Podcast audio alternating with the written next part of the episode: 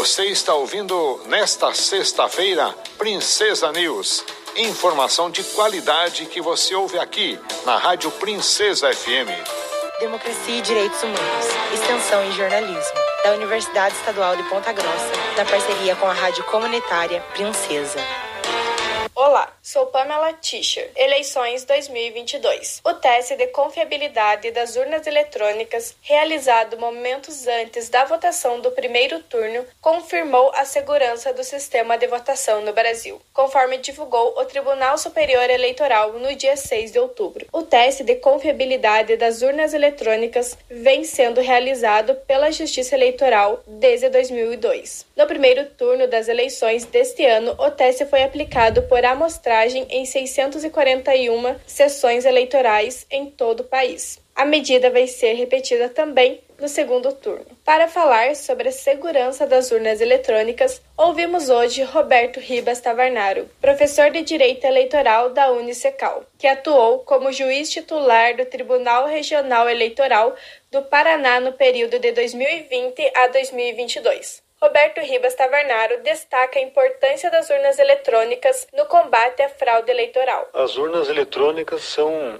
importantes ferramentas no combate à fraude nas eleições que ocorriam na preparação, no transporte, na votação e na apuração dos resultados. Por exemplo, antes da sua implementação, quando o voto era realizado em cédulas de papel e armazenado em urnas de lona, era relativamente comum a ocorrência das chamadas urnas grávidas, ou seja, já antes do início da sessão eram inseridas cédulas preenchidas nas urnas, bem como havia indevida substituição das urnas ou até mesmo o sumiço dessas urnas. Além disso, na apuração dos votos havia escrutinadores que também indevidamente anulavam cédulas contendo votos contrários ao seu interesse e preenchiam cédulas em branco em favor de seus candidatos. Isso tudo, obviamente, à margem da fiscalização que naquela época já existia. Esses são apenas alguns exemplos de fraude, dentre tantos outros que se conhece e que atualmente são inviabilizados pelo uso de urna eletrônica. O professor também ressalta que as urnas eletrônicas facilitam a apuração do voto. Outro grande incremento na utilização das urnas eletrônicas é o tempo para apuração dos resultados e a desnecessidade do emprego de um grande número de pessoas nessa tarefa. Atualmente, a população tem conhecimento dos eleitos poucas horas após o encerramento da votação. Outro aspecto importante é a facilidade na própria votação, pois, sem dúvida, é muito mais simples e seguro digitar o número do candidato na urna eletrônica, visualizando a fotografia e confirmando, em vez de preencher os números ou o nome à caneta,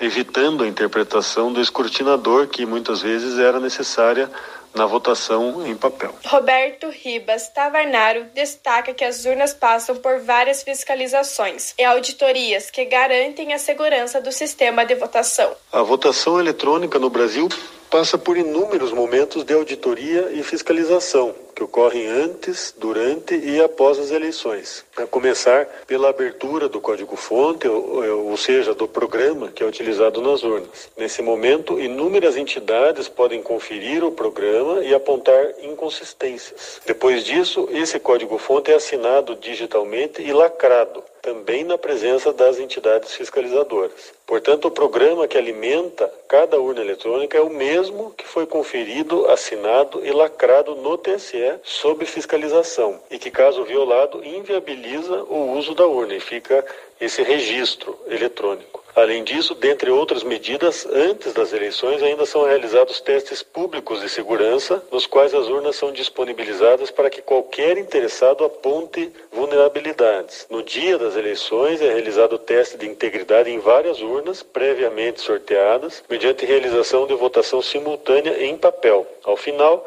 são comparados os votos apurados na urna eletrônica e na urna de lona. Também é impressa em cada urna a zerésima, que é um documento que mostra que a urna não tem nenhum voto no início da votação. E ao final é emitido o boletim de urna, um documento que aponta o resultado obtido por cada candidato em cada urna. Esse papel é afixado no local de votação e entregue para cada fiscal de partido que o solicitar. Todos os boletins de urna são disponibilizados no site da Justiça Eleitoral. Eu destaco que as urnas não têm conexão com a internet. Para fins de apuração dos votos, os arquivos individuais de cada urna alimentam os sistemas da Justiça Eleitoral, que faz a totalização dos resultados e os divulga. Roberto Ribas Tavernaro ressalta as medidas que impedem fraudes no período eleitoral, como, por exemplo, o sistema de identificação biométrica. Como visto, além da utilização de código-fonte aberto, da assinatura e lacração do programa e também da lacração das urnas, a falta de conexão das urnas com a internet igualmente é um mecanismo que impede a realização de fraudes. É possível a todos os partidos e candidatos a fiscalização integral do processo, inclusive comparando o resultado de cada boletim de urna com aquele divulgado ao final, após a apuração dos resultados pela Justiça Eleitoral.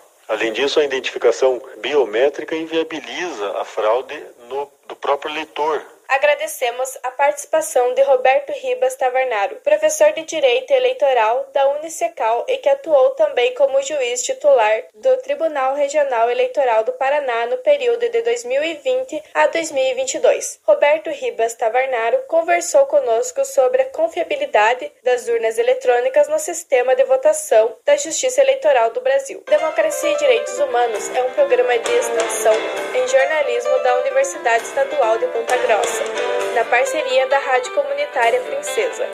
Produção, locução e edição Pamela Tischer. Professora responsável Hebe Gonçalves. Princesa News.